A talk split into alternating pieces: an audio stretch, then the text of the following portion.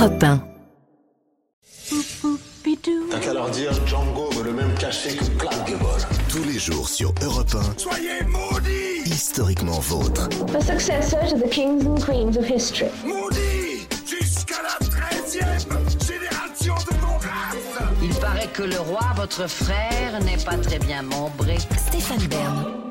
Bonjour à toutes et à tous, Clémentine Jean-Luc David, bonjour les Bonjour. amis. Bonjour, Stéphane. Et bonjour pour celui qui est avec nous aujourd'hui, notre guide culinaire vivant et même bon vivant, Olivier Pouls. Je vous salue, chers amis. Pareillement, Nous je aussi. suis ravi de vous retrouver comme chaque après-midi sur Europe 1 pour vous raconter l'histoire sans se la raconter, en compagnie de trois dames qui n'auraient jamais pu se croiser, qui ne vivaient pas à la même époque, mais qui ont tout de même un point commun. Aujourd'hui, on réunit des dames presque élevées au rang de reines. est élevé au rang de Et même si celles-là sont un peu plus anciennes que la tienne, des presque reines. C'est le thème d'Historiquement Vôtre cet après-midi. À commencer par Isabelle Claire Eugénie d'Autriche. Oui, les parents ont eu du mal à choisir, alors ils ont donné plein de prénoms. Pourtant, son père, roi d'Espagne, un certain Philippe II, a su faire un choix. Celui de la placer à la tête du royaume de France. Isabelle d'Autriche a presque failli être reine de France. Presque, oui, vous allez voir. Puis je vous raconte Marie-Thérèse de France, entrée dans l'histoire sous son nom de Madame Royale. Je suis plutôt Royal Cheese. Et non, non, non, mon cher David, ça n'a rien à voir. Aujourd'hui, on parle de la fille aînée de Louis XVI et de Marie-Antoinette, euh, Mousseline, si vous préférez, qui, après la Révolution, par son mariage avec son cousin, est devenue dauphine de France. Elle fut reine, mais uniquement, voyez-vous, dans le cœur des Oui. royalistes. Oui. Et après les mortes, la vivante. C'est vous, Jean-Luc Lemoyne, qui dresserez vers 17h30 le portrait de notre troisième dame du jour, presque reine. Enfin, pas tout à fait encore. Oui, je me permettrai pas de dire que c'est une question de jour, hein, mais en tout cas, c'est une question d'année. hein. Elle est l'épouse de celui qui sera, si tout va bien, le futur roi d'Angleterre, l'actuel prince William. Je vous raconte donc, vous avez deviné, Kate, Kate Middleton, Middleton.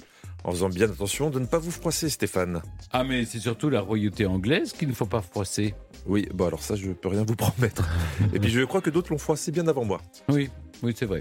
Euh, eux, en revanche, ne sont jamais froissés. Ils sont même wrinkle-free, comme euh, les chemises de David. Mhm.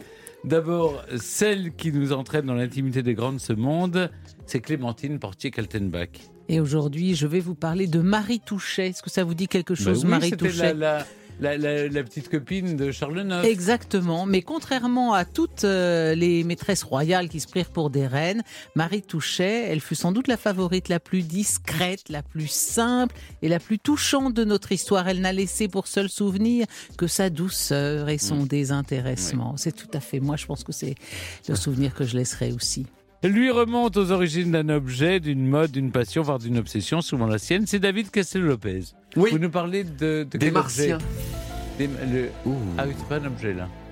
Enfin, non, oui, c'est une obsession. Une obsession. Euh, Peut-être pas forcément la mienne d'ailleurs. Euh, non, non, oui, les martiens. Les martiens, d'où ça vient cette idée des martiens? D'où ça vient que c'est des petits hommes verts? Pourquoi c'est des petits Oui. hommes verts, les martiens? ça, Je vous dirai tout ça. D'accord, très bien. Les origines, c'est en toute fin d'émission. Et juste avant, comme dirait l'autre. Aïeux, quelle époque, aïeux, quelle époque. Oui, mes aïeux, quelle époque? Ça s'est passé dans le passé. Aujourd'hui, on remonte au début du 19e siècle et on parle forcément cuisine Ouais. avec vous, Olivier Pouls, et d'une invention attribuée à un chef japonais. Je vais vous parler des sushis. Alors, euh, Oui. on a une idée un peu particulière des sushis ici en France. Euh, vous allez voir que ça n'a pas grand-chose à voir avec l'art du sushi au Japon. Ah oui. Mais le sushi moderne a bel et bien été inventé par un chef. Un chef japonais, Un mais chef au japonais. 19e. Ouais, au début du 19e Ah, siècle. très bien. Mes aïeux, quelle époque Ce sera tout à l'heure vers 17h40. Et dans trois quarts d'heure, Jean-Luc, c'est un peu votre heure de gloire pour le quiz Burn to be Alive. Si on m'avait dit qu'un jour j'allais animer un quiz historique où je poserais des questions également historiques à Stéphane Bern, eh ben, je pense que je l'aurais cru parce que j'en ai fait des conneries dans ma vie. hein. bon, ben, vous nous ferez la liste un jour. Et cette semaine, chers auditeurs, écoutez bien le quiz. Parce qu'il y a une magnifique croisière en Norvège à gagner avec une question que je vais vous poser. Eh ben, normalement, c'est moi qui pose des questions dans le quiz. Oui, mais là, là, il y a un véritable enjeu. Euh, L'enjeu est grand, il fallait un peu de sérieux. Hein, donc, c'est pour ça que je poserai la question. Mais pour l'heure, restez bien avec nous. Je vous raconte notre première dame du jour. Europe 1, Historiquement vôtre. le récit. Stéphane Bern.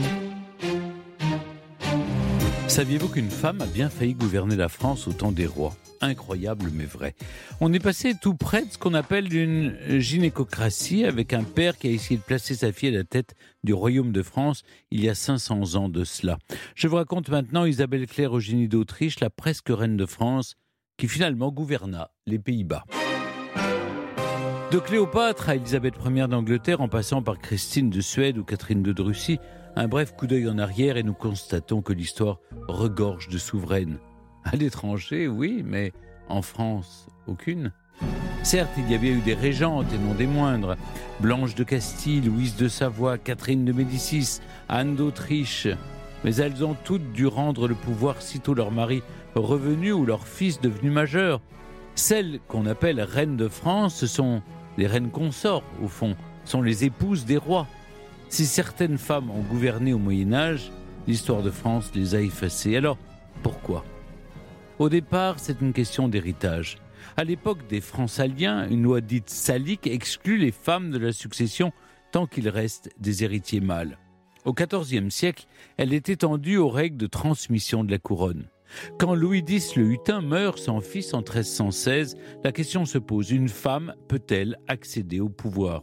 Évidemment, la réponse faite de propos misogynes est non. Sa fille Jeanne est donc écartée au profit du plus proche parent du roi défunt, son frère. Peu de temps après, Philippe V meurt à son tour sans fils. Son frère cadet fait comme lui, il se fait roi. Mais lui aussi, Charles IV le Bel, meurt sans fils. Isabelle, leur sœur aînée, pourrait-elle régner? Une femme? Bah, on a déjà dit non. Mais alors peut-être son fils? Aïe, le problème, c'est que son père n'est autre qu'Édouard II, le roi d'Angleterre. Édouard III revendique ses droits et se pose en candidat.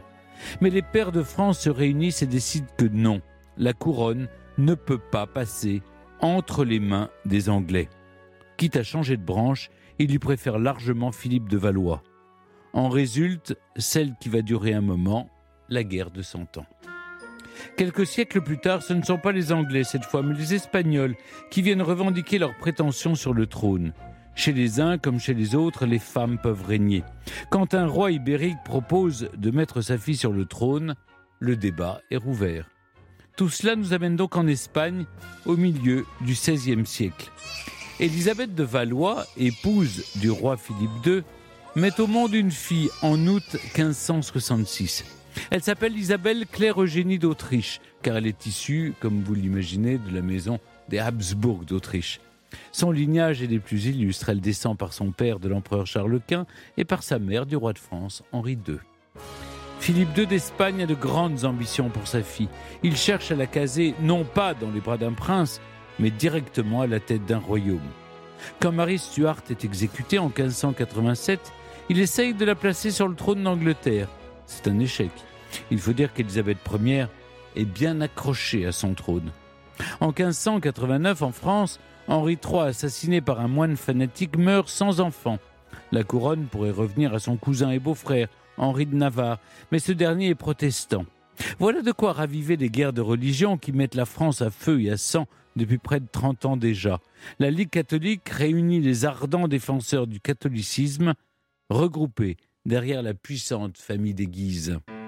De son côté, Philippe II, qui se présente comme le champion de la cause catholique en Europe, veut faire valoir les droits de sa fille. Pour cela, il fait appel à une ribambelle de juristes. Leur mission Mener une enquête minutieuse sur les mécanismes de la succession. L'aumônier de la cathédrale de Saragosse, chargé de réunir les éléments, pose ainsi la conclusion certaine et indéniable qu'en France il n'y a pas eu et il n'y a pas de loi salique qui exclut les femmes de la succession à la couronne. L'idée est bien évidemment de prouver qu'une femme peut tout à fait succéder à un homme et que sa fille Isabelle Claire Eugénie peut faire une excellente reine. La misogynie n'est pas de mise. À Paris, par contre, ça y va. Hein. Petits et grands se moquent, je cite, de cette vaine espérance de gynécocratie. Les Français prennent comme exemple la situation désastreuse de l'Angleterre, où, je cite là un texte qui circule alors, tel gouvernement gynécocratique apportait plus souvent des troubles et changements que de paix et de tranquillité. Ce qui n'advient si souvent aux États auxquels les hommes commandent, et la couronne passe de lance en lance et non de quenouille en quenouille. La quenouille, je le rappelle, étant l'instrument utilisé par les dames généralement pour filer la laine. Le message est clair, les femmes au métier à tisser, oui, mais sur le trône de France, c'est non. Il y a surtout une crainte. C'est ce qu'on avait déjà redouté à l'époque avec Édouard III, qu'un étranger se retrouve sur le trône de France. Voilà un point sur lequel catholiques et protestants sont presque tous d'accord. En réalité, les revendications de Philippe II ont surtout provoqué un sursaut du sentiment national. Personne ne prend même la peine de discuter des arguments de ces juristes. Un arrêt du Parlement de Paris de 1593 déclare nuls les traités conclus par cette princesse étrangère comme faits au préjudice de la loi salique et autres lois fondamentales du royaume. L'année suivante, Henri de Navarre, converti au catholicisme, est lui sacré sous le nom d'Henri IV. Vous l'aurez bien compris, malgré les tentatives acharnées de Philippe II d'Espagne, sa fille Isabelle Claire Eugénie d'Autriche ne montera pas sur le trône de France. La France aurait pu avoir une reine, mais elle n'en a pas voulu. Désormais, la masculinité fait partie intégrante des lois fondamentales du royaume. Le catholicisme aussi, avec la conversion d'Henri de Navarre, qui, devenu Henri IV, signe l'édit de Nantes en avril 1598. Les guerres de religion s'apaisent, mais elles ont fait bien des dégâts, et pas qu'en France, aussi aux Pays-Bas. Une nouvelle fois, le roi Philippe II manœuvre. Rien à voir avec le plus rock'n'roll de nos confrères, non. Plus sérieusement, Philippe II espère pacifier ces provinces déchirées par plusieurs décennies de guerre et, pour ce faire, il va utiliser son meilleur outil, sa fille. En mai 1598, Isabelle Claire Eugénie d'Autriche, 33 ans désormais, épouse son cousin l'archiduc Albert d'Autriche. Elle devient souveraine des Pays-Bas et de Bourgogne. Sous leur règne, les Pays-Bas espagnols, soit la Belgique et les Pays-Bas actuels, connaissent leur âge d'or. D'une grande piété, Isabelle s'impose comme championne de la cause catholique. Depuis Bruxelles, elle fait rayonner une cour splendide et incarne la culture de l'Europe renaissante. L'une des clauses du contrat de cession des Pays-Bas stipule que si Isabelle et Albert d'Autriche meurent sans héritier, alors les provinces retourneraient de plein droit à l'Espagne. Or, le couple n'aura jamais de descendance. Après la mort d'Albert en 1621, Isabelle doit renoncer à la souveraineté sur les Pays-Bas et accepte d'endosser des fonctions de gouvernante générale au nom de son neveu, le roi Philippe IV d'Espagne. À la fin de sa vie, Isabelle d'Autriche rejoint les ordres et plonge dans un mélange de dévotion et de dépression. Après sa mort en 1633, un religieux l'a décrit comme une héroïne à l'âme vigoureuse remarquable, au moins autant par sa piété que par sa grandeur d'âme. Une femme qui aurait sûrement fait une bonne reine de France, mais ça, l'histoire ne le dit pas. Europe 1, historiquement vôtre. Et pour continuer à parler d'Isabelle d'Autriche avec Clémentine Portier-Kaltenbach, nous avons le plaisir d'accueillir une historienne spécialiste des relations de pouvoir entre les sexes. Bonjour Eliane Viennot. Bonjour. Vous avez écrit La France, les femmes et le pouvoir, un ouvrage en plusieurs volumes qui revient sur les différentes étapes justement de l'exclusion des femmes du trône de France. Au commencement, il y a donc la loi salique, mais elle n'apparaît pas tout de suite. Alors la loi salique, en réalité, c'est deux choses. Il y a deux lois saliques. Il y a une vraie et une fausse. La vraie loi salique, c'est un code pénal, essentiellement pénal, des Francs-Saliens, donc le peuple de Clovis, euh, qui ne prévoyait rien du tout sur la question de la succession. Ça parle essentiellement de, de prix à payer quand on a fait un délit ou un crime. Mais il y a un article qui dit que les filles ne, ne peuvent pas euh, hériter d'une certaine terre, la terre salique, c'est-à-dire c'est des fiefs quand il faut faire le service militaire, ce qui se comprend. Mais toutes les autres terres, elles en héritent. Alors ensuite, il y a une, cette, ce code est tombé assez vite en désuétude parce que euh, les Francs-Saliens se sont installés comme euh, au pouvoir euh, en France. Et donc ça ne correspondait plus du tout à ce qu'il fallait faire, donc on l'a oublié mais on l'a ressuscité euh, au XIVe siècle, au XVe mmh. siècle, lorsqu'il y a eu une série de coups d'État, on peut dire, hein, je crois que ce sont des coups d'État dont vous parliez, lorsque euh, Jeanne de France a donc été éliminée euh, au profit de son oncle, le premier, Philippe V, puis le deuxième, Charles IV, puis un cousin, Philippe de Valois. Et là, euh, on n'avait rien du tout en France. euh, personne n'avait de, euh, de justification pour expliquer cette série de coups d'État qui se sont faits, encore une fois, sans justification. Philippe V a essayé d'en trouver. Il a demandé à l'Église de lui trouver des justifications. L'Église a dit on n'a rien à, à vous fournir. Donc ça s'est fait comme ça. Et comme ça a déclenché, vous l'avez dit, la guerre de Cent Ans, puisqu'on ne savait plus qui était en France légitime. Est-ce que c'était Jeanne? Est-ce que c'était après, Jeanne va être mariée euh, On va la réinstaller, on va l'installer sur le trône de Navarre. Donc est-ce que c'est le fils? De Jeanne qui réclame son trône parce qu'il estime que c'est à lui. Est-ce que ça va être euh, le fils euh, de euh, Isabelle d'Angleterre? Euh, Donc voilà, on sait plus où, où- on sait plus où est le droit. Et donc ça crée la guerre de Cent Ans. Et au bout d'un certain nombre d'années euh, de de- d'horreur, de, de choses terribles qui étaient la guerre, euh, des juristes, des hauts fonctionnaires se sont dit il faut qu'on invente un truc qui nous Et permette. Donc on a inventé et la donc, loi on a inventé. la- Alors, d'abord, ils ont cherché un peu partout parce qu'ils disaient c'est une vieille coutume, mais ils n'arrivaient pas à le prouver. Donc, ils ont fait faire des recherches pendant plusieurs décennies. Et la seule chose qu'ils ont trouvée, c'était ce, cette vieille loi que tout le monde avait oubliée. euh, et qui disait que les filles ne pouvaient pas hériter d'un certain type de terre. Donc ils ont fait un faux et ils ont remplacé le mot terre par le mot royaume. Et ensuite, euh, on a créé une sorte de récit euh, Mmh. pour euh, justifier que les Valois Mmh. avaient eu raison de s'installer sur le trône de France, puisque on, on avait une loi qui Mmh. disait que les filles ne pouvaient pas hériter du trône. Euh, quels arguments, alors finalement, les, les hauts fonctionnaires ont, ont- ont trouvé pour justifier l'exclusion des femmes de la succession? Parce que, vous l'avez rappelé, Eliane Vito, c'était complètement injustifiable d'un point de vue historique. Il a donc fallu euh, être plus subtil.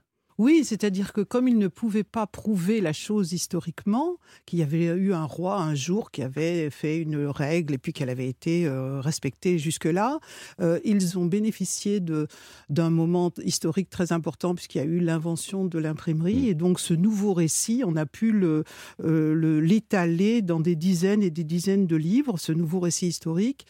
Et les quelques-unes qui avaient usurpé le pouvoir, eh bien, elles se sont illustrées par des par des trahisons, par euh, voilà. Donc c'est un c'est un récit qui se met en place euh, en disant mais euh, les, les Français sont les meilleurs euh, d'Europe. Nous nous ne tombons pas en quenouille. Nous euh, nous avons euh, toujours conservé la, la loi finalement la loi naturelle de la supériorité masculine. Mais vous parliez des discours misogynes. Est-ce que précisément Catherine de Médicis, grand-mère d'Isabelle d'Autriche, n'est- n'est n'est pas l'une de celles qui a fait l'objet de, de- de- du plus grand nombre de, euh, de critiques et d'accusations? Il y, y a vraiment le personnage très noir de Catherine. Est-ce que c'est parce qu'elle est une femme précisément? Alors, euh, bien entendu, les femmes qui ont gouverné avant cette invention de la loi salique, cette réinvention, n'ont pas été combattues au nom de la loi salique. En revanche, Catherine, elle est contemporaine de la diffusion de ce mythe. Et donc, euh, ses opposants ont eu. euh, euh, il y avait des opposants, comme il y a toujours des opposants à toutes les personnes qui sont au pouvoir. Mais là, c'était une femme. euh, donc, on a pu mettre des, arguments en plus. Je dirais que la, loi salique fournit des arguments en plus, puisque ses opposants disent Mais en France, on a cette règle qui veut que les filles n'héritent pas du trône. Alors, c'est pas pour les voir revenir. On les, on les a chassées par la porte. Pas les voir revenir par la fenêtre sous, comme euh, des régentes. hein.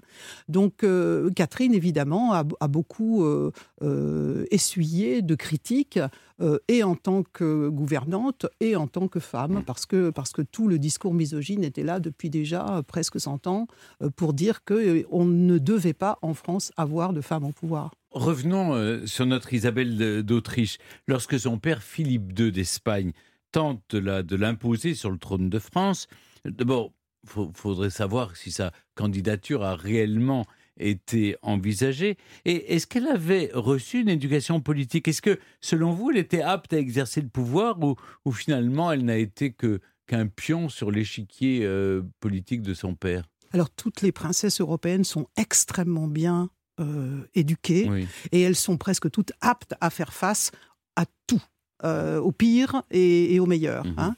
Donc c'est c'est pas du tout une question de, de capacité ou d'intelligence. D'ailleurs, on l'a, elle l'a montré après, Après qu'elle que était une excellente, mais bien des sûr, Pays-Bas. comme, comme gouvernante euh, et comme euh, dirigeante euh, des Pays-Bas, elle a montré qu'elle était tout à fait capable. Mais euh, en réalité, ce qui a compté euh, contre elle, ce qui a milité contre elle, c'est le fait qu'elle venait de l'Espagne. Dans votre, dans votre livre, Eliane Viennot, euh, vous considérez que la France est la championne de la lutte contre la gynécocratie et euh, que la Révolution française a consacré cette exclusion des femmes euh, à perpétuité quasiment, enfin jusqu'à ce qu'elle re- elle recouvre un certain nombre de droits au début du 19e, euh, du 20e. Mais de quelle façon Euh, Alors en fait, le, le, le- le récit de la loi salique dont on parlait tout à l'heure euh, a été accepté par les rois parce que euh, c'était la justification sur laquelle ils étaient assis quelque part. Les Valois avaient été euh, au pouvoir parce qu'on avait prétendument une loi salique. Les rois n'ont jamais été d'accord avec cette histoire-là, mais ils étaient assis dessus, leur légitimité en dépendait. Donc ils laissaient chanter les, les propagandistes, mais euh, euh, en leur fort intérieur, bien sûr, avec toutes les équipes au pouvoir, personne n'a jamais voulu faire de cela une loi.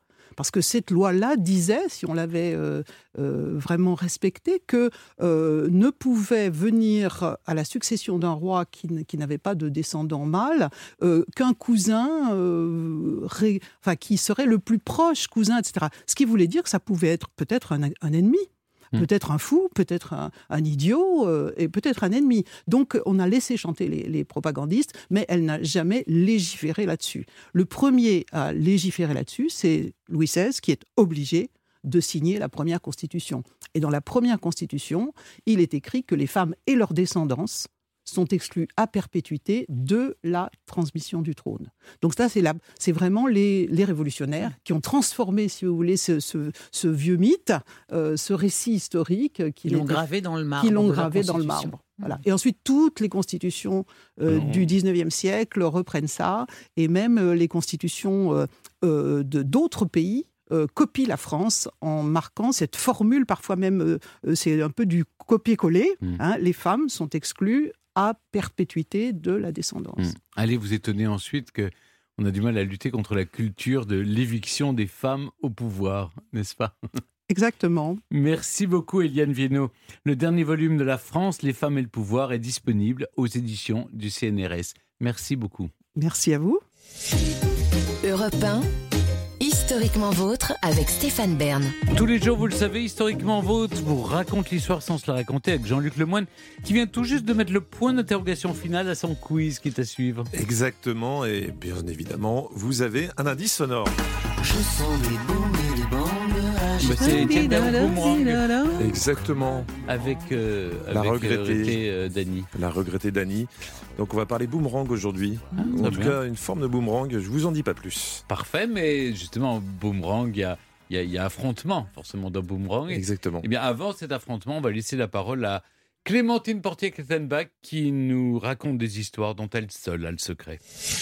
Dans l'intimité de l'histoire. Aujourd'hui, Clémentine, vous revenez sur le destin de la discrète Marie Touchet, favorite du roi Charles IX, qui, elle, n'a jamais vraiment souhaité être reine. Oui, tout à fait. C'est d'ailleurs sans doute pour ça aussi qu'elle a été oubliée. C'est sa, discrétion qui a signé sa disparition, cette malheureuse. Alors, en 1566, euh, Charles IX, qui n'a guère plus de 16 ans, est de passage en sa bonne ville d'Orléans. Et pour l'occasion, évidemment, on organise de grandes fêtes pour le jeune roi. Et au cours d'un bal, on lui présente une éblouissante jeune fille de 17 ans, Marie Touchet. Elle est née en 1549 à Orléans. Elle est la fille de Jean Touchet, sieur de Beauvais et du Quillard, un protestant, je précise, conseiller du roi et lieutenant du bailliage d'Orléans. Et Charles est absolument ébloui parce qu'il n'a jamais rencontré une jeune fille d'une telle beauté et surtout aussi vive, d'une conversation aussi agréable. Et du coup, dès le premier soir, les deux jeunes gens s'éprennent violemment l'un de l'autre. Évidemment, Charles cherche à cacher la chose à sa maman, dont il a peur, Catherine de Médicis. Alors on se retrouve un peu discrètement dans un pavillon de chasse, mais bien, bien vite, Marie Touchet se retrouve enceinte. Elle part accoucher discrètement dans le Jura d'un fils qui meurt en bas âge. Après quoi, Charles, qui ne peut plus se passer d'elle, l'installe non loin du Louvre. Il va la voir très fréquemment. Euh, ils partagent de longues causeries. Ils ont le même, un même goût pour la poésie. Et d'ailleurs, Charles est enchanté quand un poème compose l'anagramme de Marie Touchet, un très joli anagramme. Marie Touchet, cela donne Je charme tout. C'était sans doute en effet le meilleur anagramme possible pour cette femme. Un second fils né quelques années plus tard que Marie nomme Charles comme son père. Donc elle vit euh, comme maîtresse royale discrète dans l'ombre de son amant, dans l'ombre du Louvre. À cette époque, on la surnomme la Dame de Belleville. Elle est très adroite parce qu'elle sait soigneusement éviter de se heurter aux intrigues de la cour, aux intrigues de la reine-mère. Et elle désarme la jalousie des autres femmes parce que manifestement, elle n'a aucune ambition, donc elle ne constitue pas un danger. Et d'ailleurs, lorsque Charles IX se marie avec Élisabeth, fille cadette de l'empereur Maximilien, ça ne met pas pour autant un terme à son histoire d'amour avec Marie. Il y est très attaché. Il fait même tout pour la retenir parce que il a plus que jamais besoin. Je rappelle qu'on est vraiment là sur fond de guerre de religion. Il a besoin de s'appuyer sur une affection qu'il sent parfaitement sincère. Surtout qu'avec le temps, eh bien, Charles IX devient sombre, soupçonneux. Il se méfie de tout le monde, autant des Guises que des Coligny, les deux clans adverses, catholiques et protestants. Il a l'impression que tout son entourage le trahit et il n'a confiance qu'en Marie Touchet. À dater de 1572 après la Saint-Barthélemy, Barthélemy. Alors là, le, malheureux Charles IX euh, est non seulement malade physiquement, mais malade moralement parce que il est hanté par les souvenirs de la Saint-Barthélemy, par ce massacre. Et alors, il, s'exténue à la chasse, il tape sur une enclume toute la journée, il fait l'amour avec d'autres maîtresses que Marie Touchet, mais elle reste la femme qui lui a révélé l'amour et qu'il aimera tendrement jusqu'à la fin. En 1573, elle lui donne encore un fils qui naît le 28 avril et que son père connaîtra à peine car euh, son état de santé empire tant qu'il il meurt euh, et début 1574, euh, le 31 mai 1574. C'est Marie Touchet qui passe des heures à son chevet. C'est vraiment elle qui l'a veillé jusqu'à la fin. Sur son lit de mort, il veut la protéger, alors il fait venir l'un de ses amis, Paul de Gondy. Il signe un papier pour lui laisser de l'argent pour qu'elle soit protégée après sa mort. Et malheureusement, le Paul de Gondy en question, il meurt 15 jours après Charles IX. Donc les volontés testamentaires en somme de, Charles IX pour protéger sa Marie Touchet ben, resteront euh, lettres mortes. Mais Marie Touchet, elle a été si droite, si discrète, si désintéressée qu'elle n'a aucun ennemi à la cour. Elle n'est pas comme Diane de Poitiers, dont Catherine de Médicis voudra se débarrasser dès que son mari est mort, non? Catherine de Médicis la garde près d'elle. Et quatre ans plus tard, en 1578, comme elle, est encore très jeune et que c'est une très belle femme, eh bien François de Balzac d'Entragues, gouverneur d'Orléans, chevalier des ordres du roi, la demande en mariage. Elle n'a que 25 ans, c'est une jeune et jolie veuve. Ça n'est pas un mariage d'amour, mais un mariage de raison qui lui assure une situation brillante à la cour. Euh, Marie Touchet, elle est, morte le 28 mars 1638 dans son hôtel de la place des Vosges à Paris. Elle avait 89 ans. Donc elle est, elle est morte l'année même de la naissance du, roi Louis XIV. C'est étonnant parce que c'est deux, deux, époques euh, qui se percutent. Ça paraît Louis XIV paraît pas si loin, Marie Touchet, Charles IX, ça paraît très loin. Et eh ben non, elle meurt le jour l'année de la naissance Louis XIV. Cette, cette, euh, cette charmante maîtresse royale que qu'on aime beaucoup, je trouve, euh, mm. qui est plus attachante que bien des favorites. Je suis entièrement d'accord avec vous. Merci Clémentine. Et maintenant, c'est le moment de l'émission. Vous le savez, chers auditeurs, je ne contrôle plus rien. C'est vous, Jean-Luc, qui prenez la main pour le quiz Burn to be Alive. Oui, un jeu qui a failli changer de nom d'ailleurs. On avait pensé l'appeler Elisabeth Berne, en hommage à Elisabeth II, mais ça rappelait trop Elisabeth Borne. Du coup, on a laissé tomber. Alors jouons. Une question pour vous, Stéphane. D'après la culture et les mythes de leur peuple, les aborigènes sont nés du déluge qui détruisit le monde d'avant. Bon, c'est pas super précis comme datation. Heureusement, nous autres occidentaux savons qu'ils sont arrivés par l'Asie il y a 70 000 ans et qui se sont isolés en Australie depuis 50 000 ans. D'accord? On savait ça déjà. Enfin, euh, je bluffe beaucoup. Hein. Je, lis juste ma fiche. Ok. Comme je suis avec des gens intelligents, je me suis dit, je, vais faire semblant de, de, connaître. Euh, on se souvenait plus. Hein, oui, on est d'accord. bon, on a appris. bon, de toute façon, c'est pas la question. Non. Alors, c'est quoi la question Là, je vais vous parler du Woomera. Ah, bah justement, ça doit être l'histoire du boomerang. Alors, le Woomera est un boomerang idéal pour chasser le kangourou, mais c'est aussi le nom d'un désert sacré pour les aborigènes, grand comme l'Angleterre. D'ailleurs, il est interdit de chasser l'animal dans cet endroit. Vrai ou faux? J'y crois pas du tout. Non, Ah vous avez- ah non. Stéphane a certainement des amis qui sont allés chasser le kangourou oui. au Woomera avec un boomerang. Enfin, c'est la base quand même. Non, j'y crois pas. Vous n'y croyez pas? Non. Mais bon, on va vérifier ça. Vous avez gagné. Vous avez gagné, c'est faux. Et surtout, le désert sacré des aborigènes de Woomera est devenu depuis 1947 l'endroit où le gouvernement australien a implanté son centre d'essai de tir de missiles. Ah oui, donc- En 1950, c'était le deuxième plus gros site après Cap Canaveral. Ouais, donc c'est pas le moment d'aller chasser quoi que ce soit. C'est-à-dire que vous pouvez chasser au missile. Mais pas au boomerang. Voilà, vous ne savez pas dans quel état vous retrouvez un petit peu euh, vos kangourous, mais là, je vous le conseille pas. Une question pour vous maintenant, Clémentine. C'est trop facile pour vous parce que je sais que c'est votre domaine. Partons pour Détroit avec Eminem. Oui, c'est vrai, c'est mon domaine. Voilà, exactement. En 1995, le rappeur raconte sa vie d'adolescent qui se déroule entre banlieue blanche et quartier noir. Aujourd'hui, dans un square, il y a un bus abandonné qui sert de monument pour ne pas oublier. C'était le dernier bus officiellement interdit aux noirs dans la ville. Vrai ou faux? Alors, enfin, c'est- complètement. C'est un devoir euh, de mémoire. Intuitif, euh, c'est non, je pense que c'est- ça doit être euh, un autre chose comme bus parce que et en 95 surtout euh, le, ou alors Non, non, non, c'est vous pas mélangez. 95, C'est Eminem qui raconte Eminem ça. qui raconte ça, En mais qui avait 95. ce, ce vieux bus qui était euh, ah, Alors vous dites? Je dis non. Vous dites non. Vous avez gagné. Bravo Clémentine. C'est faux. Il ne reste pas un bus témoin de la ségrégation, mais un mur. C'était le mur de Détroit érigé en 1941, 1m81 de haut, 30 cm d'épaisseur, s'étalant sur 800 mètres. Il avait été construit pour séparer les propriétaires blancs et noirs. Aujourd'hui, il est recouvert de tags et conservé pour le Ah, souvenir. c'est encore pire que ce que je pensais en fait. Une question pour vous, Stéphane. Arrivons à pied par la Chine, Stéphane. Pas pour faire une contrepétrie, mais pour soigner son bilan carbone. Dans la province de Hebei, il y a beaucoup de charbon. Les industries les plus polluantes y sont implantées, euh, et elles s'y sont implantées dès les premières années du maoïsme. On va dire vers 1950. Aujourd'hui, quand on arrive en avion, on peut voir 130 000 blocs de charbon qui forment le mot bienvenue depuis son hublot. Vrai ou faux? Il y a une chose qui m'a frappé quand je suis arrivé à Pékin, c'est ce, ce nuage de, de- Cette brume. cette brume de pollution, pollution, ouais. au-dessus de, de la ville. Puis on comprend rien, c'est du. Mais, mais ça, ça date de quelle époque? Ça date des années 50, non? Oui, vers, vers 1950. Tout à- Enfin, non, non. Ça, ça- ça s'est implanté vers 1950. ça. Oui. Mais là, c'est aujourd'hui. Aujourd'hui, non, quand on arrive en avion. non, Non, non. non. Moi, Je j'aurais dit oui. Vous n'y croyez pas? Je n'y crois pas.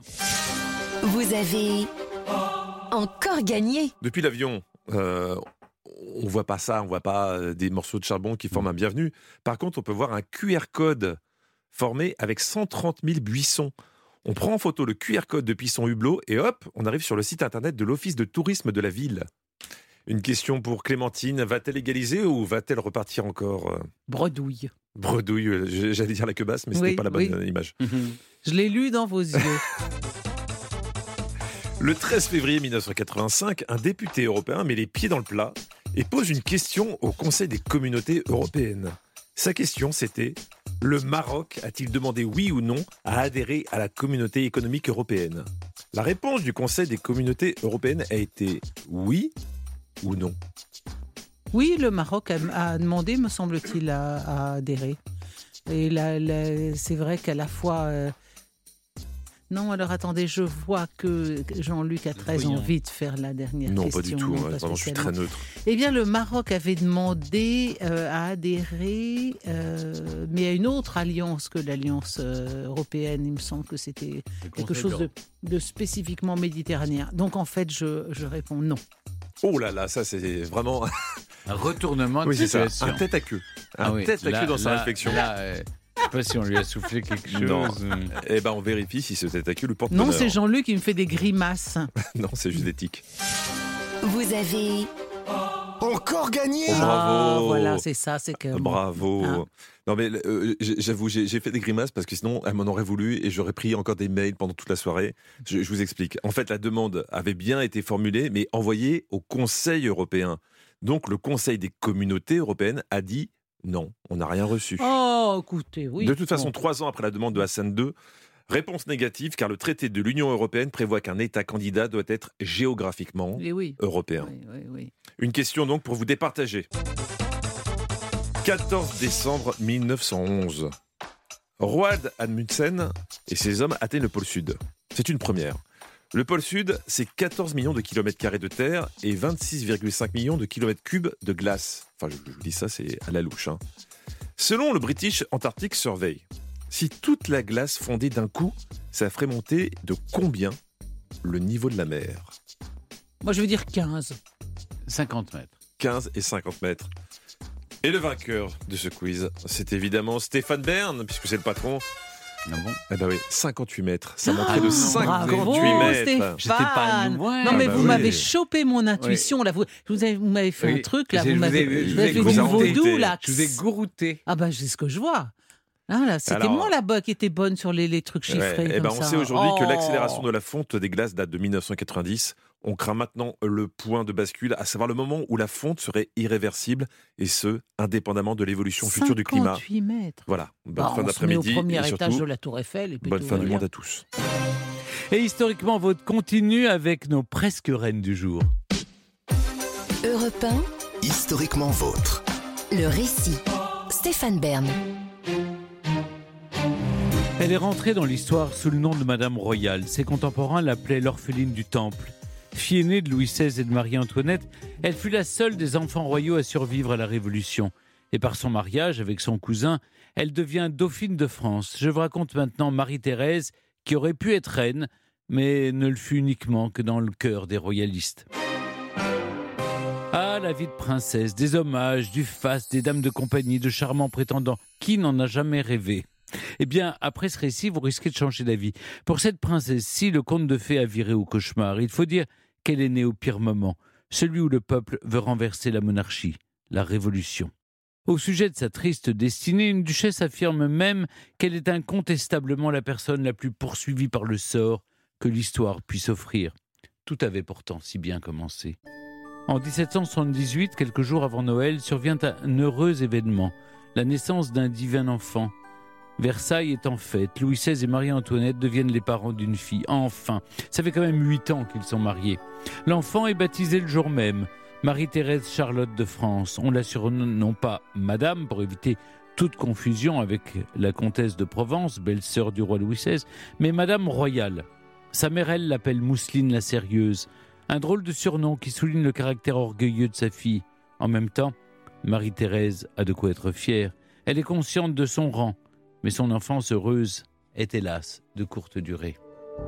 Au printemps 1789, les drames s'enchaînent. Alors que les États généraux se réunissent, le premier dauphin meurt prématurément, à l'âge de 7 ans. Marie-Thérèse de France partage la douleur de ses parents. Mais pendant ce temps, la colère des révolutionnaires gronde. Il faut quitter Versailles pour les Tuileries. La famille royale tente de s'enfuir, mais vous connaissez la suite. L'arrestation a lieu à Varennes en juin 1791.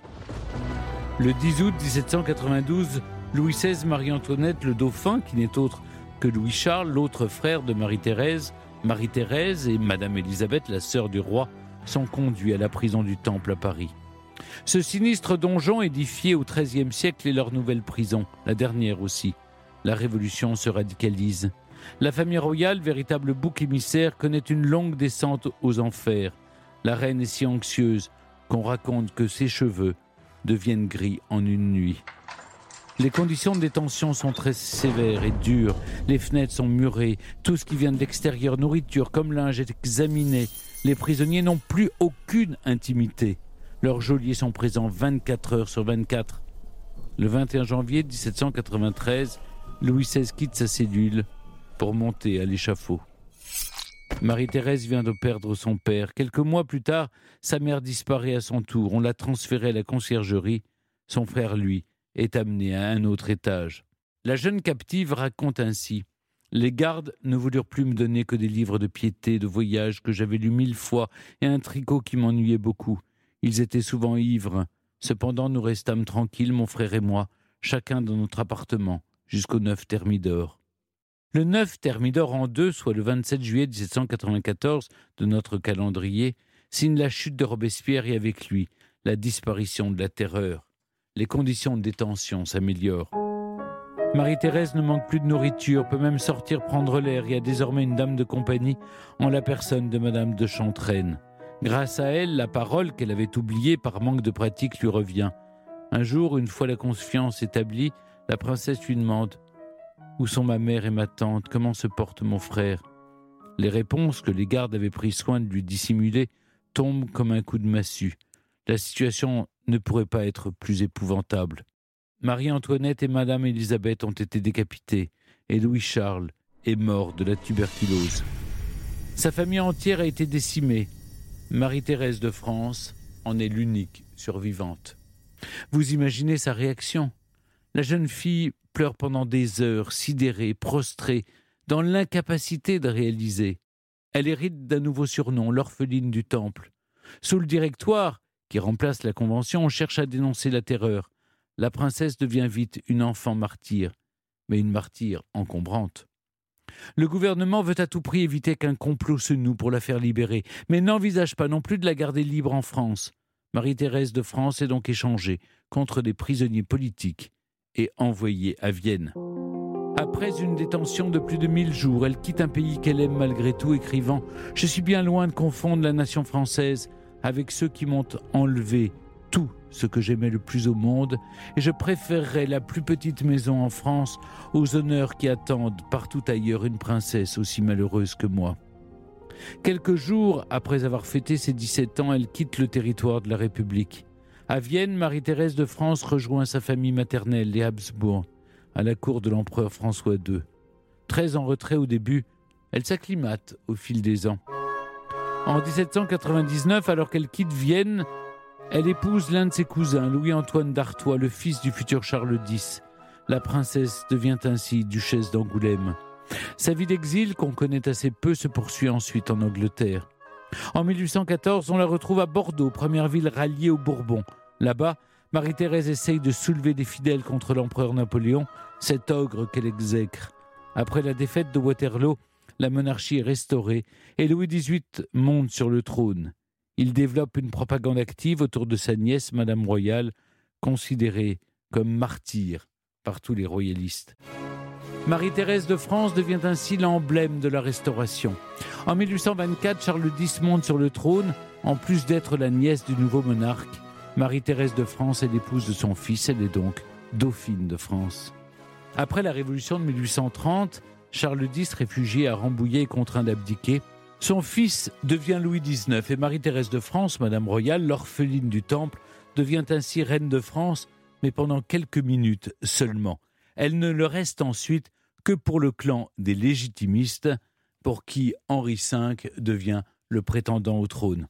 Marie-Thérèse repart en exil, en Écosse puis en Autriche, lorsque la monarchie de Juillet est établie avec le roi Louis-Philippe Ier de la branche des Orléans. Elle meurt d'une pneumonie à Vienne à 72 ans en 1851. À ce moment-là, les passions politiques qu'elle générait se sont tassées. La mort de Madame Royale a un grand retentissement en France, même chez les non-royalistes. La princesse martyre au destin tragique est entrée dans la légende. Ainsi, l'écrivain romantique Chateaubriand écrit Ces souffrances sont montées si haut qu'elles sont devenues l'une des grandeurs de la Révolution. Europe 1, historiquement vôtre. Pour continuer à parler de Marie-Thérèse de France, nous avons le plaisir d'accueillir un historien qui raconte la vie de cette presque reine dans son dernier ouvrage. Bonjour Bruno Cortequis. Bonjour. Vous êtes l'auteur du livre Les Dauphines de France au temps des Bourbons qui vient de paraître aux éditions Perrin. Marie-Thérèse de France est la dernière dauphine que la France ait connue. Historiquement, quel était leur rôle? Comment ce titre est-il entré d'ailleurs dans la famille de France dans la... Alors pour cela, nous devons remonter le temps jusqu'à la première partie de la guerre de Cent Ans. Euh, le roi de France est le premier des Valois, c'est Philippe VI. Il est le père du futur Jean le Bon et le grand-père du futur Charles V. Et il a un ennemi mortel qui est le roi d'Angleterre Édouard III, qui revendique pour son compte la couronne de France. Et tous ces personnages ont un contemporain assez singulier, qui est le comte Humbert III de la Tour du Pin. En fait, il s'agit d'un panier percé. Définitivement, ce comte n'a plus le sou. Et pour se sauver de la déconfiture, il n'a d'autre solution que de céder son comté de Viennois et d'Albon, tel est l'intitulé de l'époque. Et le plus offrant sera le roi de France Philippe VI. Euh, la cession du Dauphiné à la France a lieu lors de la signature signature du traité de Romans en 1349. Et parmi euh, les articles de ce traité, il est spécifié que les fils aînés des rois de France porteront désormais le titre de dauphin. Avant d'être dauphine de France, Marie-Thérèse était, je l'ai raconté, Madame Royale, la fille du, roi devenue aux yeux de tous l'éternelle et la, la martyre, l'orpheline du temple. De quoi a-t-elle été l'incarnation après la Révolution pour les royalistes? Vous parlez d'un sépulcre vivant au fond duquel s'agrège tout un peuple de fantômes. Euh, dès, Thermidor, euh, Marie-Thérèse devient un objet de spectacle. Euh, Lorsqu'elle est autorisée à descendre de la tour pour se promener dans le jardin, euh, les fenêtres des alentours se louent à prix d'or. On vient aux environs de la tour comme on irait à la comédie. Et ce qui est terrible, voyez-vous, dans le cas de Marie-Thérèse, c'est le regard des autres. Un, regard qu'elle cherchera à fuir durant, durant toute son existence et bien vainement. Un regard qui la ramène sans cesse à son statut euh, d'orpheline du temple et à tous ses malheurs passés, comme si on refermait sur elle euh, constamment les portes d'un cachot mental, d'un cachot virtuel dont elle ne parviendra jamais à s'extraire véritablement. Olivier? Oui, on la regardera éternellement comme l'orpheline euh, du temple, mais est-ce que Marie-Thérèse de France cherchera à s'en détacher ou finalement, est-ce qu'à l'inverse, elle va jouer ce rôle de martyr de la Révolution? Euh, durant la première puis la seconde restauration, les choses vont changer, car Marie-Thérèse ambitionne de jouer un rôle politique et un rôle qui n'est pas des plus éclairés en raison du soutien qu'elle apporte aux ultra-royalistes opposés à la politique de compromis et de recherche de paix civile de son oncle Louis XVIII. Euh, son capital de sympathie va alors euh, considérablement s'effriter dans la population jusqu'à 1830 et ce n'est qu'après 1830 et durant les 20 années encore qu'elle passera en exil qu'on se ressouviendra de ses malheurs passés et que son statut, son image d'orpheline du temple, un moment effacée, se plaquera à nouveau euh, sur sa personne, du moins sur ceux des Français qui auront gardé le souvenir de Madame Royale, car évidemment les, années passent et, et- et beaucoup de choses s'oublient. Jean-Luc? Mais comment ses contemporains la décrivent dans, dans- les années qui suivent sa libération? Parce qu'on l'imagine traumatisée par cette succession de drames, la perte de sa famille, l'enfermement. Oui, alors les premiers Français qui, la voient et qui l'observent sont les émigrés à Vienne, où elle trouve refuge après sa libération de la tour du Temple. Et nombre de ces émigrés ont gardé en mémoire la jeune princesse des salons de Versailles, la mousseline dont vous parliez, Stéphane Bern, euh, la, jeune princesse des tableaux sucrés de, Madame Vigée-Lebrun. Et il se trouve tout à coup en présence d'une personne, d'une jeune femme qui a évidemment beaucoup changé, tant au physique euh, qu'au moral, en raison de toutes les commotions de son enfance et de son adolescence. Elle parle peu, son abord est devenu euh, difficile, son caractère s'est fait rugueux, euh, son ton est devenu bref et cassant, et voilà une personne qui paraît incessamment poursuivie par un danger imminent dont elle aurait à se prévenir, dont on aurait à se protéger, pardon, et tout lui paraît hostile. Et évidemment, euh, la déception est grande parmi les émigrés qui avaient rêvé de faire de Marie-Thérèse un instrument à leur usage et qui voient une personne qui leur échappe totalement. Oui, mais elle a tellement changé que c'est là que commencent à naître les premières rumeurs qui disent que euh, cette jeune femme qui revient d'Autriche n'est absolument pas la vraie Marie-Thérèse de France. Et par la suite, il y aura toute cette affaire euh, de la comtesse des ténèbres euh, en Saxe-Hildburghausen, comme quoi la vraie Marie-Thérèse n'est pas celle qui aurait réapparu. Voilà, c'est tout un roman populaire comme euh, l'histoire abonde. Euh, L'intrigue tient en quelques mots euh, pour expliquer en effet le changement radical qui s'est opéré dans la personne et dans le caractère de Marie-Thérèse. Un certain nombre d'émigrés font courir la rumeur qu'il s'agirait d'une fausse Madame Royale. Euh, selon eux, euh, elle, euh, la Marie-Thérèse aurait été remplacée à la sortie du temple par une de ses compagnes de jeu à Versailles, une certaine Ernestine Lambriquet, et Qui elle-même. était la fille des, des, des œuvres de Louis XVI. Oui, dit-on, oui, c'est tout à fait possible. oui. Oui, oui. Et Madame Royale serait devenue cette euh, comtesse des ténèbres. Alors évidemment, euh, ce mot, cette appellation comtesse des ténèbres intéresse immédiatement, elle suscite la curiosité, d'autant plus que cette comtesse des ténèbres a réellement existé. Euh, c'est une personne dont l'identité nous est restée fort incertaine, qui vécut isolément dans un château germanique et qui mourut euh, en, en 1700 en 1837. Euh, et la rumeur a longtemps persisté puisque euh, en 2014, c'était hier, des tests ADN ont été pratiqués sur les restes de la comtesse des Ténèbres. Et ces tests ont prouvé de manière indubitable qu'il s'agissait de deux personnes évidemment totalement différentes. Très bien même. Merci beaucoup Bruno Cortecuis. Je rappelle votre livre Les Dauphines de France au temps des Bourbons, disponible aux éditions Perrin. Merci beaucoup. Merci à vous. Europe 1, historiquement vôtre. Stéphane Bern. Aujourd'hui, dans Historiquement Vôtre, avec Jean-Luc Lemoyne, David Kessel-Lopez et Olivier Pouls, sont réunis des presque reines. Après Isabelle d'Autriche et Marie-Thérèse de France, vous nous racontez, Jean-Luc, la princesse de Galles et duchesse de Cambridge, Kate Middleton. Qui est vraiment Kate Middleton? Une introvertie qui fuit la lumière, une femme qui protège sa vie privée, une maman de trois enfants qui mène avec son mari William la vie simple et un peu ennuyeuse des parents qui ont trois enfants. Moi, comme je n'en ai que deux, ça m'a laissé un peu de temps pour essayer d'en savoir plus sur Kate Middleton. Au début, j'ai pensé à me planquer dans un buisson avec une longue focale pour prendre quelques photos. Mais l'idée d'harceler la nouvelle princesse de Galles après ce qui est arrivé à l'ancienne a suffi à décourager ma vocation naissante de paparazzi. Paparazzi, un mot d'origine italienne qui, comme pecorino, sent tellement mauvais qu'on a préféré ne pas le traduire en français. Pour tout savoir de Kate Middleton, tout en respectant sa volonté affichée de ne rien dévoiler, je me suis plutôt intéressé à la cause caritative qui lui est actuellement le plus chère, la petite enfance. Pour la princesse, les cinq premières années de la vie d'un enfant sont déterminants pour son bien-être futur.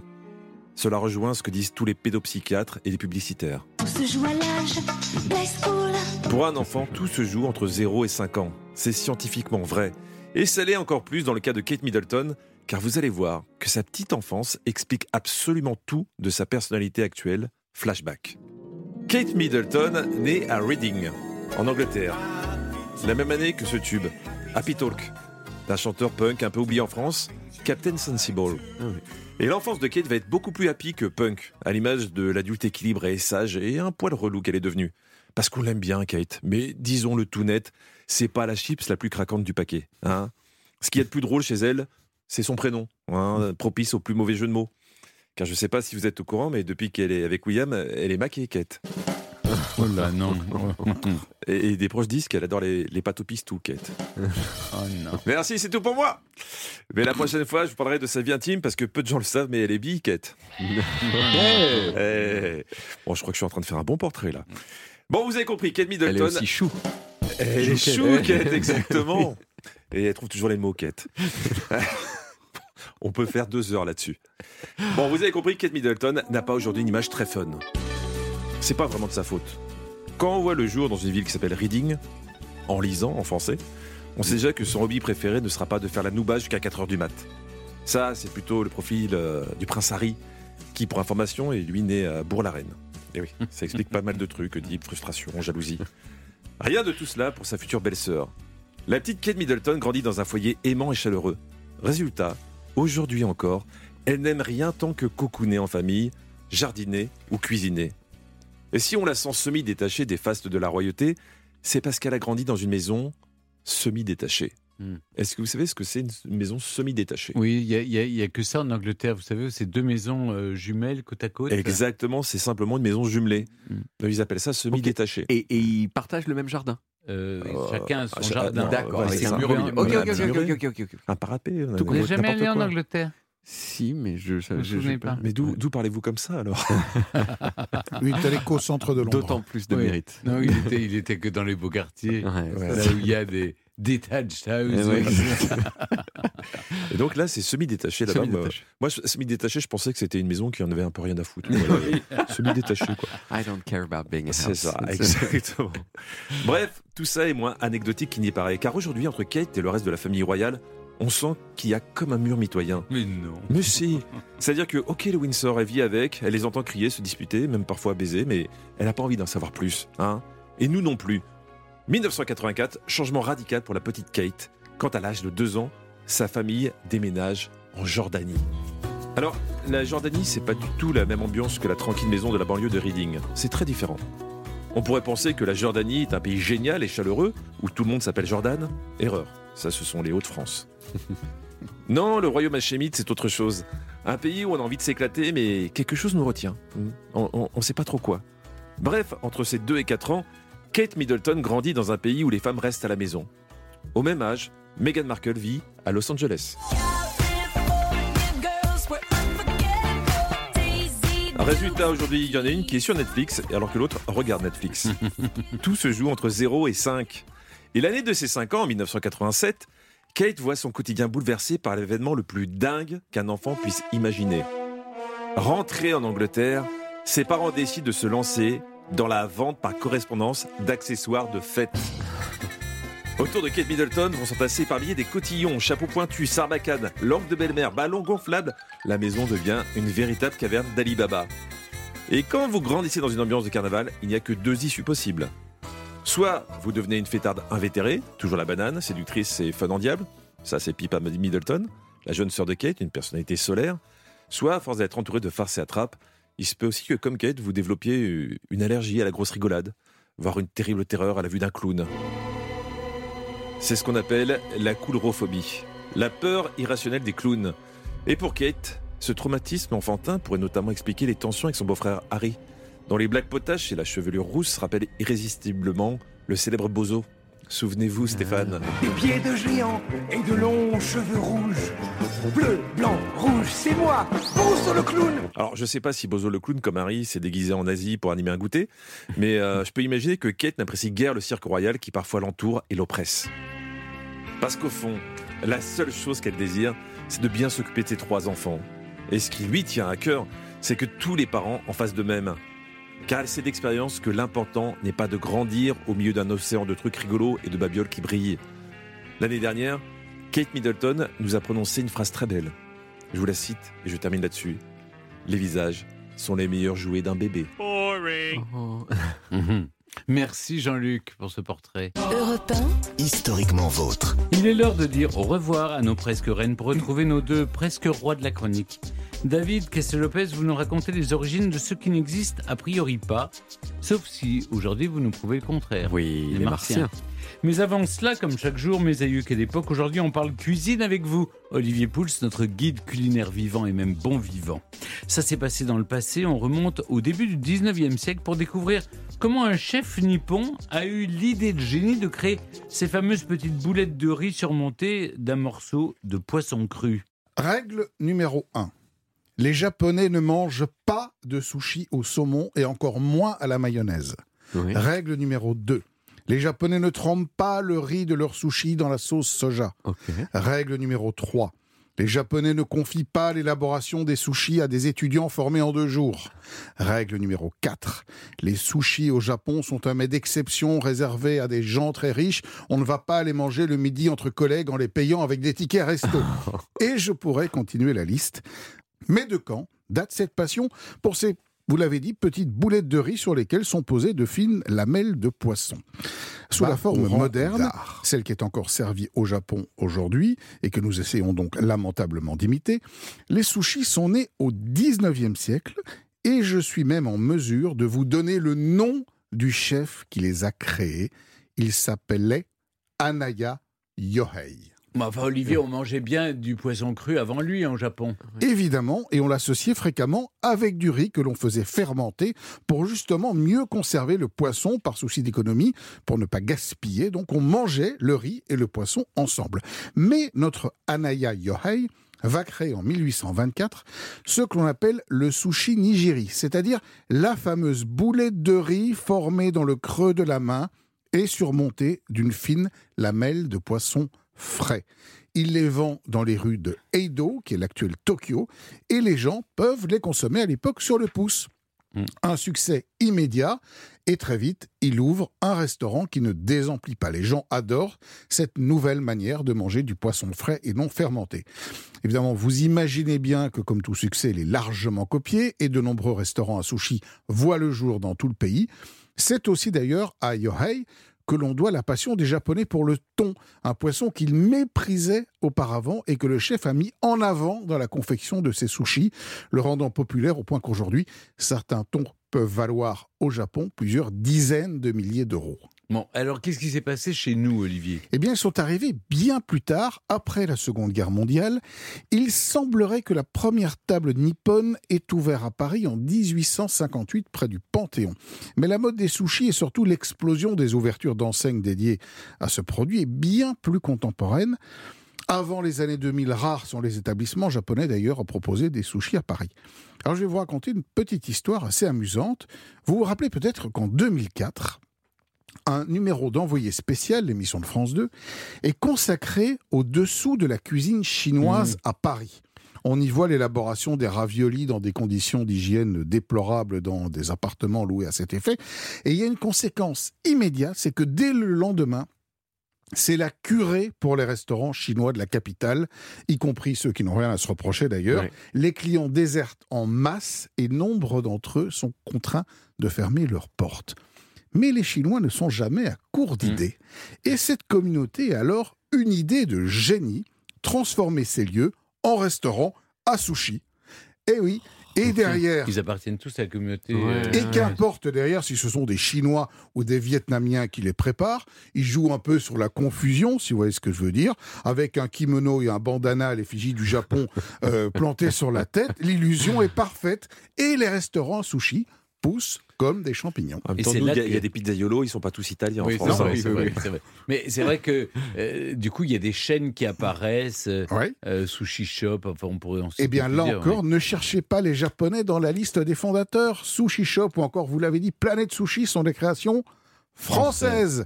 Est-ce que vous pouvez y manger? Les sushis, maki ou California Roll sont totalement formatés pour notre palais.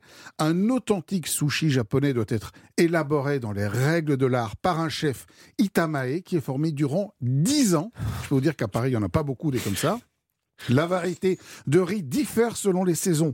La découpe ultra précise du poisson, la formation de la boulette de riz, sa densité, la température de celle-ci qui n'est jamais servie froide, tout ça est méticuleusement orchestré. Alors évidemment, il existe quelques adresses comme cela en France, mais prévenez de votre banquier avant d'y aller. Mais le sushi est un horriblement mets cher. hors de prix. Ouais. Mais c'est exactement. C'est bien d'avoir démystifié euh, euh, le, le sushi. Mais enfin, c'est pratique là. Oui, Ouais. bah, ça. Appelons ça euh, boulette de riz avec Boulette du poisson de dessus. Ouais, Oui, oui, exactement. oui, oui. Oui, oui, oui, oui. Merci beaucoup, Olivier Pouls. Ça, mes aïeux, quelle époque Europe 1, historiquement vôtre avec Stéphane Bern.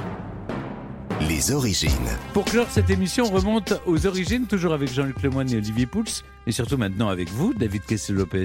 Vous n'êtes pas venu seul, mais avec vos martiens, que comme le pigeon voyageur, vous avez relâché à la fin de la chronique. euh, euh, vous allez les relâcher, n'est-ce pas?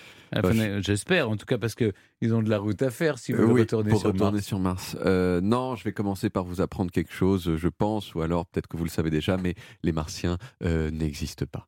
Les Martiens ah, n'existent non. pas, et les Martiens euh, n'ont euh, d'ailleurs jamais euh, existé. Ah ça, on n'en est pas sûr. En revanche, en revanche, on a longtemps cru que les Martiens existaient et on en avait même une image assez précise. En gros, dans notre imaginaire, les Martiens, ce sont de petits euh, euh, bonhommes verts avec une très grosse tête et des pistolets qui font piou piou piou piou. vous voyez, comme ça. Et, et- et donc la question, et donc la question à laquelle je vais répondre dans cette chronique, c'est d'où vient cette représentation spécifique des Martiens qu'on a tous en tête? Eh bien, tout commence en 1877. Cette année-là, il y a un astronome italien qui s'appelait Giovanni Schiaparelli qui a regardé en direction de Mars et qui a vu ce qu'il a appelé des cours d'eau. Et immédiatement, il y a quelques personnes, pas super nombreuses mais particulièrement illuminées, qui ont décidé que ces cours d'eau, ce n'étaient pas des cours d'eau naturels, c'était des canaux, c'est-à-dire des structures artificielles. Et là, on est parti. Quoi? Il y a des canaux sur Mars? Mais qui c'est qui les a construits? Ah bah les Martiens Et bien sûr, si les canaux sont visibles depuis la Terre, c'est qu'ils sont gigantesques. Et ça, selon le petit groupe de gens en question, ça veut dire que les Martiens sont dans la merde. Et oui, parce que s'ils ont besoin d'un système d'irrigation massif, c'est probablement que leur planète souffre d'une sécheresse généralisée au point qu'ils doivent drainer l'eau des pôles avec ces gigantesques canaux. Peut-être même que les Martiens sont au bord de l'extinction. Bon, et à partir de là, c'est parti complètement dans tous les sens. plus trop chez les scientifiques, hein, mais chez les auteurs de science-fiction, euh, qui ont commencé à dire un, euh, puisque les Martiens sont en galère de ressources, ils vont sûrement aller chercher euh, des ressources ailleurs. Par exemple sur la Terre, qui en Où est il y a plein d'eau. Exactement. Euh, et deuxièmement, les Martiens ont peut-être les capacités de voyager dans l'espace. Ben oui, puisque Mars est une planète euh, plus ancienne que la Terre, et donc les Martiens, ils ont eu plus de temps pour évoluer, et ce sont donc probablement des créatures qui nous sont supérieures. Et là, vous avez les bases de tout ce qui a fait le folklore des Martiens au XXe siècle. Les Martiens sont super intelligents, donc on les représente souvent avec de très très très grosses têtes pour mettre leur dedans leur, énorme cerveau super. Et surtout, les Martiens nous veulent du mal. Ah bon? Ils veulent Alors- nous coloniser pour prendre notre Volvic, nos fromages, nos petits fraisiers revisités, nos femmes, etc. L'un des premiers à avoir imaginé des Martiens comme ça, c'est un monsieur que vous connaissez sans doute euh, et qui s'appelle Herbert George Wells, H.G. Wells, dans La Guerre des Mondes. Les Martiens de Wells, ils ont toutes les caractéristiques, euh, les caractéristiques pardon, que j'ai décrites, mais ils ressemblent pas encore exactement aux Martiens qu'on a en tête. Ce sont plutôt des sortes de gros poulpes qui puent. Vous voyez, des, ils ont des tentacules comme ça, ils ont une bouche qui bave et une peau, il le décrit, euh, Wells, qui ressemble à du cuir mouillé. Et dans le roman de Wells, ils débarquent euh, en Angleterre, ces Martiens, et ils commencent immédiatement à tuer des Anglais avec euh, euh, leurs pistolets qui font piou-piou. Le premier auteur qui a imaginé que les Martiens étaient verts, c'était un monsieur dont j'ai déjà parlé dans ses chroniques, qui est le même qui a inventé le personnage de Tarzan, Edgar Rice Burroughs. En 1912, il a imaginé un héros qui s'appelait John Carter et qui est perdu sur la planète Mars, où les ressources manquent et où plusieurs races de martiens s'affrontent. L'une de ces races, ce sont des géants verts qui n'ont euh, aucune euh, connaissance particulière en matière de légumes en boîte, mais qui ont deux paires de bras. Ce qui est quand même très pratique parce qu'on peut prendre quatre choses à la fois au lieu euh, de deux. Oui, pour débarrasser la tête. Exactement. ah, moi, je n'engage que des martiens, moi, pour, pour chez moi. On ne sait pas vraiment pourquoi Edgar Rice Burroughs il a choisi le vert pour ses martiens, mais au fond, euh, quand on y pense, ça paraît quand même un petit peu logique, euh, parce que en Occident, quand même souvent, le vert, c'est traditionnellement la couleur des personnages inhumains, des monstres, etc. Un peu plus tard, euh, dans l'imaginaire, petit à petit, ces, ces géants, ils sont devenus petits. Et c'est comme ça que sont nés les petits hommes verts. Mais à ce moment-là, euh, milieu des années 50, euh, c'était surtout pour rire déjà qu'on disait euh, les petits hommes verts, parce que plus personne ne croyait vraiment aux martiens. Jusqu'à d'ailleurs au moment où il y a eu un coup de grâce définitif, c'était en 1965, quand il y a eu une sonde de la NASA qui a photographié la surface de Mars de près et a prouvé définitivement que, que Mars c'était un désert euh, inhabité et qu'il y avait euh, vraiment zéro canal dessus. Alors, voilà, Il n'y a pas de canal. ni Il n'y a pas de trace de vie humaine. non. Et pourquoi on a toujours fait un focus sur les Martiens? Pourquoi pas les Jupitériens, les, les Ils Neptuniens sont plus près. Hein, oui, Ils sont ça. plus près. Et puis il y avait cette histoire des canaux. C'est-à-dire qu'on les a Ah oui, observés, oui, on a fait genre ah mais attends, ils ont construit un truc quoi. Euh, ils n'avaient rien construit du tout, ils n'existent pas. Voilà. Merci David. Vous avez cassé mon rêve. On retrouve les origines en podcast et sur toutes les applis audio et en vidéo sur YouTube, Dailymotion et sur le site europe1.fr où vous pouvez également retrouver toutes nos émissions. Voilà, historiquement vôtre, c'est terminé pour aujourd'hui, mais on revient demain dès 16h avec toute l'équipe et surtout avec de nouveaux personnages qui tiennent salon. Jeanne-Marie Philippon, dite Madame Roland, une salonnière à la Révolution française. Puis Jane et Paulette Nardal, deux sœurs militantes de la cause noire qui tenaient salon dans leur appartement de Clamart. Et vous, Jean-Luc, vous nous raconterez un homme plus vivant qui tient salon lui aussi. Oui, mais un salon de coiffure.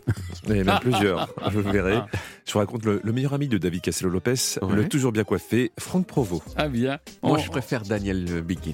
Jean-Claude Biguin. Jean-Claude, Jean-Claude. Oui. Daniel écoutez, c'est on qui va pas se Daniel Biguin, battre. c'est un ami à vous. Ça, c'est- Ah non ça, c'est- ça s'est décidé Non, un c'est cheveu. c'est que Daniel, c'est mon coiffeur, pardon. et Ah. il est chez Jean-Claude. D'accord. Voilà, vous savez tout. Oui. Voilà, je- Euh, Oui. Qui c'est qui vient d'avoir une ristourne J'avais honnêtement changé. j'y vais pas assez souvent, c'est ça le problème. C'est pas de la faute de Daniel. Le problème n'est pas ça. eh bien, on, on vous expliquera ça demain. À demain, les amis. Retrouvez Historiquement Vôtre tous les jours de 16h à 18h sur Europe 1 et en podcast sur europe1.fr.